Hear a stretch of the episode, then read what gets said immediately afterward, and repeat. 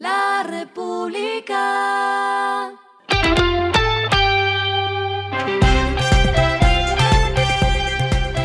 Al final de la jornada, esto es lo que debes saber sobre el comportamiento de los negocios, las finanzas y la economía. Las movidas de hoy fueron.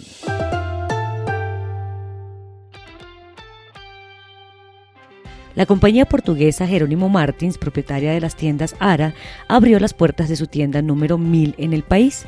El nuevo punto está en Cartagena, Bolívar, en el barrio centro. Con esto, la empresa de retail completa 351 establecimientos en la zona norte del país. Ya suma 11.500 empleos y se ha trazado la meta de llegar a los 13.000 para el cierre de este año.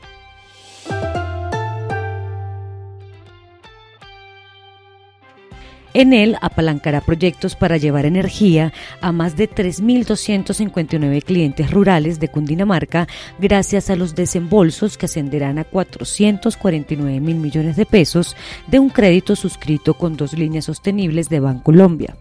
Con el capital podrá aumentar su capacidad de generación de energía renovable mediante la construcción de tres subestaciones.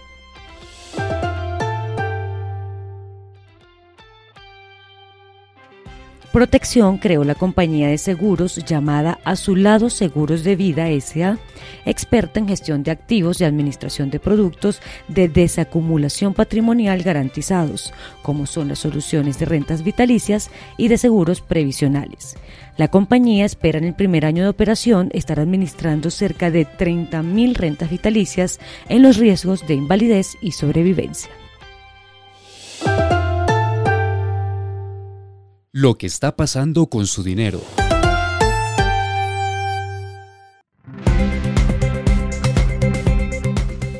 Con motivo de la celebración de los 50 años de Da Vivienda, el banco anunció tres nuevas creaciones: EfectoI.org, Mi Comercio y NF Talents. EfectoI.org es una plataforma gratuita para que los jóvenes colombianos puedan desarrollar destrezas y metodología de innovación. Mi Comercio es una nueva solución de pago disponible en la app de la vivienda móvil que convierte el celular en un datáfono. Y la tercera es la primera colección de NFT en el metaverso con un propósito social, inspirada en las historias de los niños de la Fundación Tiempo de Juego y creada por criptoartistas emergentes colombianas.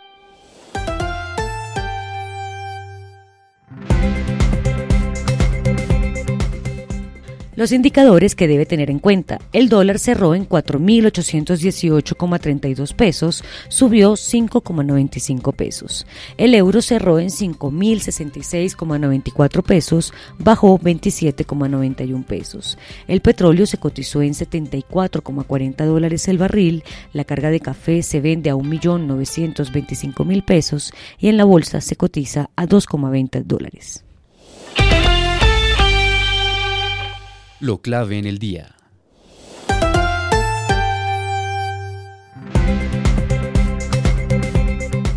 La ministra de Agricultura, Cecilia López, informó que se pagará hasta 20 millones de pesos por hectárea en la ronda de compra de tierras. La jefe de la cartera agraria dijo que serían por lo menos 500 mil hectáreas que buscarán en el Caribe y Magdalena Medio. Haciendo cuentas, eso sería como 10 billones de pesos aproximadamente, y aunque la ministra López dijo que esos recursos saldrán del Estado, no se ha dicho en detalle cuál será el origen. Y tengo dos ñapas. El Banco de la República aseguró que su proyección de inflación para el próximo año, tome nota, es de 7,5%. Y Diego Sánchez, director del Instituto de Desarrollo Urbano, informó que las obras del Corredor Verde en la séptima iniciarán antes de junio de 2023. A esta hora en el mundo.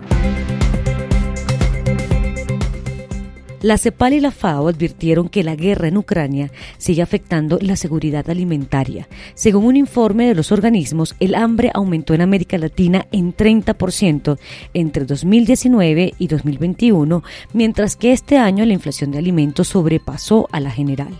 El índice de precios de los alimentos a nivel regional registró una variación en 11,7% en septiembre pasado en comparación con el mismo periodo del año anterior, que fue de 7,1% en el caso de la inflación general. Y el respiro económico tiene que ver con este dato.